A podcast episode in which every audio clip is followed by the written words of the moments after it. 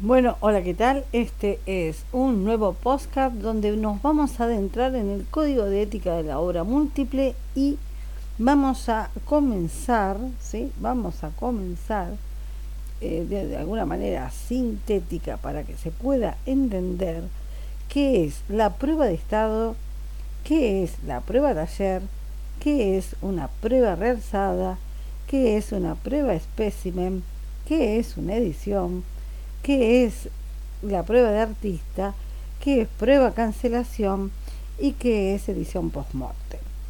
¿Sí? Que más um, sintéticamente hablando es todo lo que dije en los dos videos tutoriales. Pero acá vamos a hacer la explicación pertinente y también desmembrar, abrir lo que uno tiene entendido, ¿sí? tiene entendido bajo ningún canon y lo que realmente es bajo esta regla que vuelvo a repetir eh, no es obligatoria para el artista grabador pero le ayuda a legalizar su obra entonces vamos a comenzar por lo que nosotros sabemos por una prueba de estado en las instituciones educativas ¿sí? entonces la institución educativa usted tiene cualquier tipo ¿sí? imagínese cualquier tipo de matriz en donde usted después de entintarla, cualquiera sea el sistema de impresión que ha utilizado, cualquiera de las matrices, usted la entinta y le saca una prueba de estado. Entonces, no le salió bien la prueba de estado, ¿sí? Entonces, vuelve a entintar y sigue sacando pruebas. Y si eso se cree que usted, usted se cree que eso es una prueba de estado. Bueno, eso es incorrecto. Entonces, arrancamos de prueba taller. La prueba taller consiste, consiste sintéticamente, sintéticamente en probar los papeles que va a utilizar el artista, tanta cantidad de papeles y, y uno es el que va, eh, el artista va a, a, utilizar para toda la edición, para las pruebas de artista, etcétera, etcétera no va a cortar la edición con un Magnani y después se va a ir con un calzo de edición. No, tiene que quedarse con un papel. Entonces, en la prueba de taller se hace prueba papel, se hace prueba de tinta, ¿sí? Prueba de tinta y presión de prensa calcográfica. Entonces, ahí es lo que es la prueba de taller. Y la prueba de estado solamente es para modificar mi matriz tantas veces sea necesario, siempre con el P barra E que usted conoce, nada más que cada vez que modifica la matriz, le va a colocar un número en vez de arábigo romano. Entonces prueba de estado 1, modifica, prueba de estado 2, modifica, prueba de estado 3, hasta que el artista, voy a parar en tres, hasta que el artista decide que su matriz está lista para otro paso, ¿sí? que es buscar la buena tirada. ¿sí? Yo no lo dije al principio, pero es para buscar la buena tirada. Nosotros en la escuela vamos directamente a la edición, al, tiraje, y nos olvidamos, y no, no, por ahí no se enseña en la escuela, nos olvidamos de la buena tirada, la buena tirar o P.A.T. ¿Qué significa la BAT? ¿Mm? Es buscar la buena tirada. Obviamente se hacen pruebas color, que en, en las clases lo he explicado a través de un pantón, ¿sí? A través de un pantón y logrando el color pentinente después de la prueba color y se van haciendo una sucesiva cantidad de bonatiner, ¿sí? de colores diferentes, hasta que el artista decide, con esos porcentajes de proporciones de, de colores de tintas, de tintas offset, obviamente, decide que ese color, ese color es el indicado para su obra, porque algunas veces nos puede gustar mucho un color que nos ha salido muy bonito, pero cuando vamos a imprimir no funciona ni con la técnica ni con la matriz pertinente. si Se ha grabado relieve, hueco, plano gráfico. Entonces, una vez que el artista tiene la buena tirar, ¿sí? la buena tirada, comienza la edición. Ahí recién comienza la edición. Obviamente hay otros pasos más, pero los salto porque obviamente son de son se trabajan muy para taller. Entonces, para que no sea tan complicado, vamos a saltar algunos pasos, pero sí la buena tirada se pueden hacer instituciones educativas, de hecho yo lo hice siempre. Una vez que tenemos la buena tirada, tenemos ese color, como dije en otro, en otro video y en otro podcast, mi Borgoña favorito, pero mi Borgoña favorita para usted que está escuchándolo, yo estoy pensando un valor y usted está pensando otro. Así que por eso esas pruebas color que hay que hacer. Una vez que el maestro impresor, ¿sí? el maestro impresor tiene la buena tirada, ahí comienza lo que es la edición.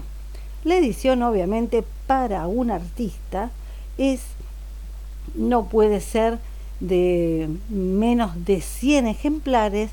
¿Por qué? Porque es lo único que va a vender.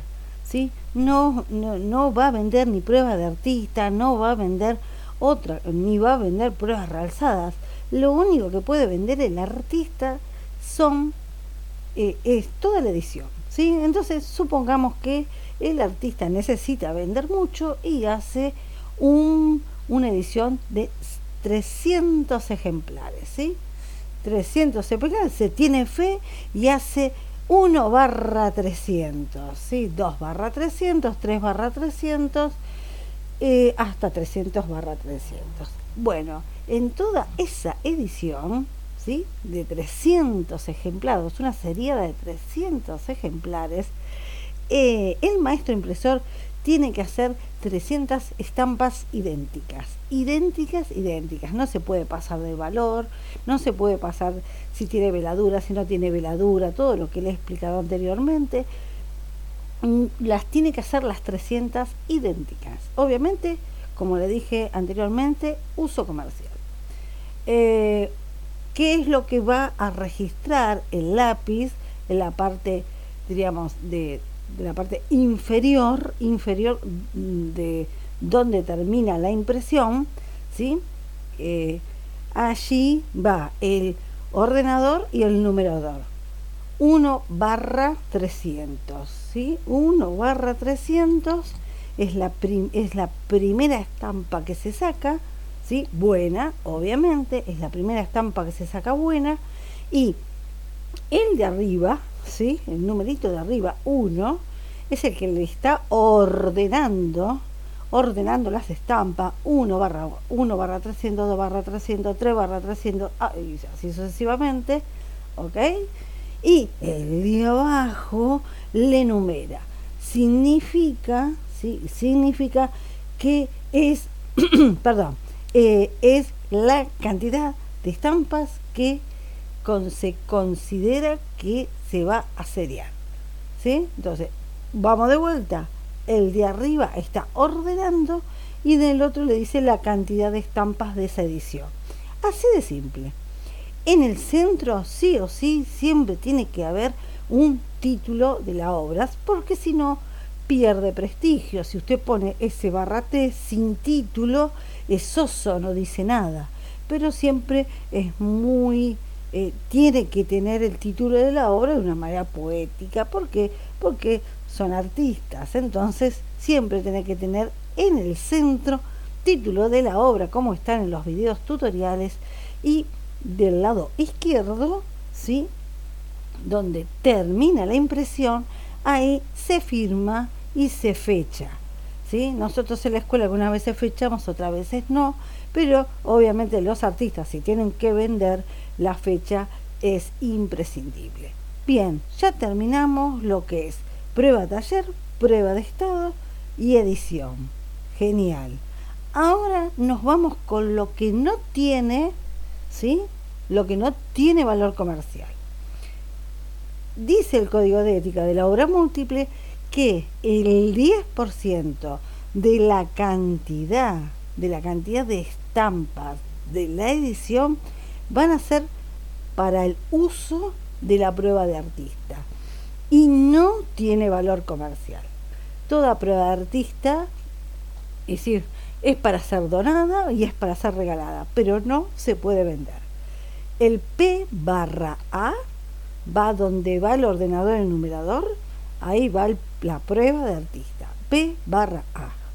En el centro de, sigue título de la obra y se sigue firmando y fechando. Me olvidé al principio, por supuesto, todo esto con lápiz. ¿Sí? Con lápiz, no con virome, no con marcador, porque obviamente eh, no sirve. ¿Sí? Y se da por anulada la edición y, en, la escuela, en la escuela se aplaza directamente. Eh, tienen que estar siempre.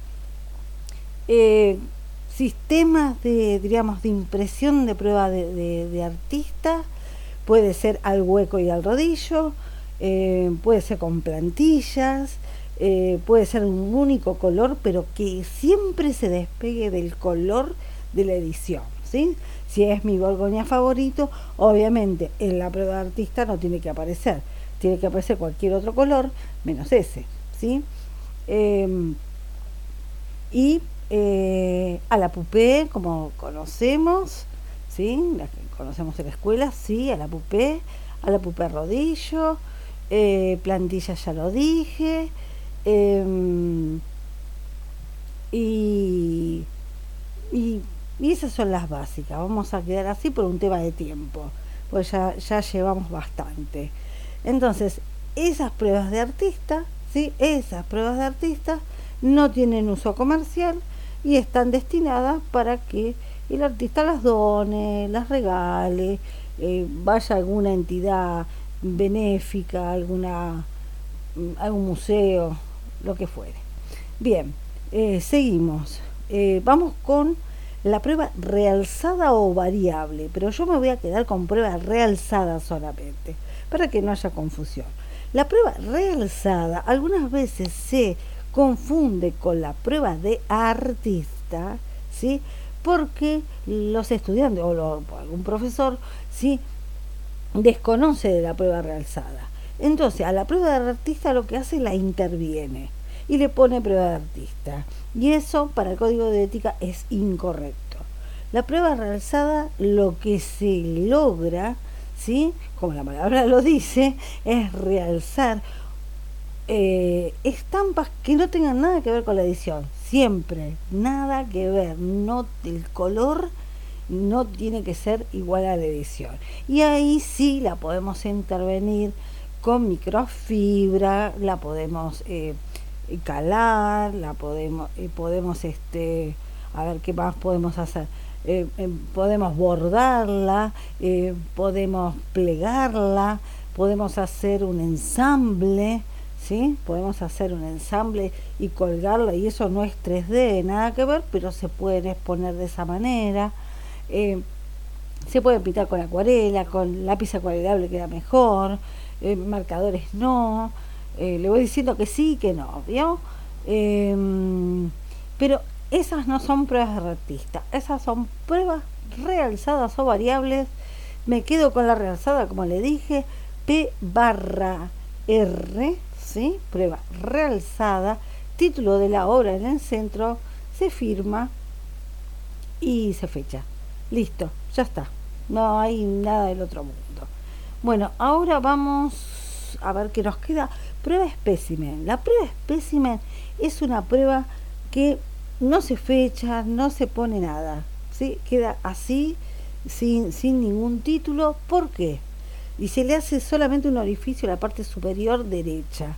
¿Para qué sirve la prueba espécimen? La prueba espécimen sirve para que todo, para todo lo que llegue a ser el artista por, por medio de la, para la publicidad, ¿sí? Para publicidad de su exposición de dicha obra.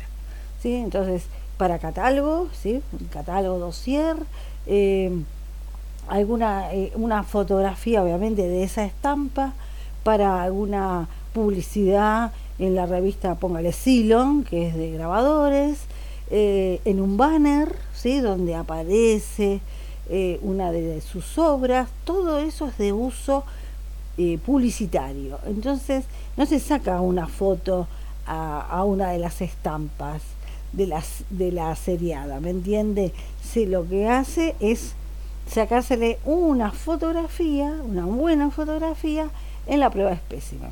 Listo, ya sacamos otra. Eh, vamos por prueba cancelación. La prueba cancelación es cuando el artista, ¿sí? Son dos variantes. Cuando el artista en vida, ¿sí? decide culminar con su obra, no la quiere seriar más directamente, o no la quiere dejar para patrimonio de la humanidad. Esa es otra. Entonces, lo que hace es dañar la matriz, ¿sí? la lastima. Si es un metal, la raya toda, la lastima, hace una prueba, ¿sí? una prueba cancelación, y ahí se termina la matriz y se termina la seriada. ¿sí? Listo, ya el artista decidió en vida, ¿sí? decidió en vida cancelar esa matriz. Y ya hizo una edición de 1 en 300, nos vamos a quedar con el anterior. 1 en 300. Y listo, ya, ya, esa matriz no, no tiene más, eh, más seriada. Eh, ahora vamos a suponer, ¿sí? Vamos a suponer que grandes maestros, ¿no? Vamos a poner a grandes maestros ahora, grandes maestros que tuvimos de todos los tiempos y vamos a traer dos archiconocidos para que este podcast de todos mis alumnos eh, se puedan puedan visualizar automáticamente a los grabadores, a estos dichos grabadores. Eh, podemos hablar de, de, de, las matrices de Goya y de Rembrandt. Imagínense si Goya y Rembrandt había habrían cancelado sus matrices, ¿no? Nosotros no veríamos nada hoy por hoy. Entonces, todas esas matrices que han quedado a herencia, ¿sí? A herencia de la familia, ¿sí? esto es lo que dice Código de Ética, ¿sí? Ha quedado a herencia de la familia. La familia dispone si esas dichas matrices de Rembrandt y de Goya ¿sí? van a seguir a disposición como patrimonio de la humanidad o directamente se cancelan todas, la familia no quiere y nosotros no vemos más, más ninguna, ninguna obra. Pero gracias a Dios tenemos, tenemos un montón de matrices seriadas, ¿sí? seriadas después de la muerte de los artistas. Entonces, estas eh, estas ediciones se, denominan edición post-mortem.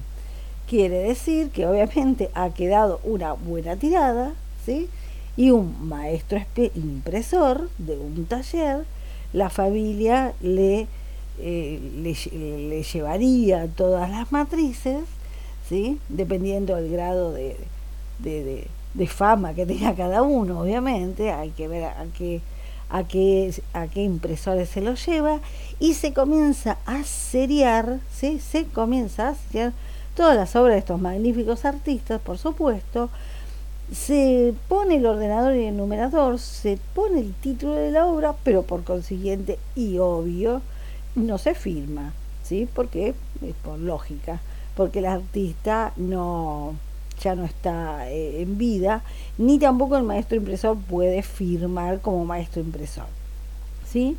Entonces, si nosotros por esas casualidades vemos una obra de Goya, de Rembrandt, o no sé, alguno que otro artista ya eh, fallecido, eh, la hoja, sí, la hoja que han, han trabajado no es de la fecha que dice ser, y está firmada, obviamente fraudulenta. Eso para que usted lo sepa cuando vaya a alguna colección eh, cerca de la provincia de Buenos Aires, donde dice que viene una colección de Goya, de Rembrandt, Otto Dix o quien fuere que puede llegar a venir. Obviamente lo primero que usted tiene que hacer es fijarse si está firmada y, la, y, y cómo eh, protegen la, la exposición y si ve que no está firmada, obviamente es una edición que está buenísimo, obviamente, que es una edición post-mortem. Bueno, entonces, eh, mm, básicamente, sí, básicamente es, todo lo, lo que usted, contenido mínimo, mínimo, mínimo, lo que usted tiene que saber de código de ética, cómo desmenuzar el tema de prueba de, de prueba de estado, que es un problema grave que la gente no, no diferencia lo que es una prueba de estado a una prueba de taller, lo que es una, una buena tirada y para qué sirve y cómo hay que realizarla. Eh, la edición básicamente es así de sencilla. Eh, ¿Qué es una prueba de artista? ¿Qué es una prueba rasada? ¿Qué es una prueba espécimen? Y por último la edición post-mortem. Bueno, esto ha sido todo por hoy. Eh, y nos vemos en el próximo podcast. Hasta la próxima.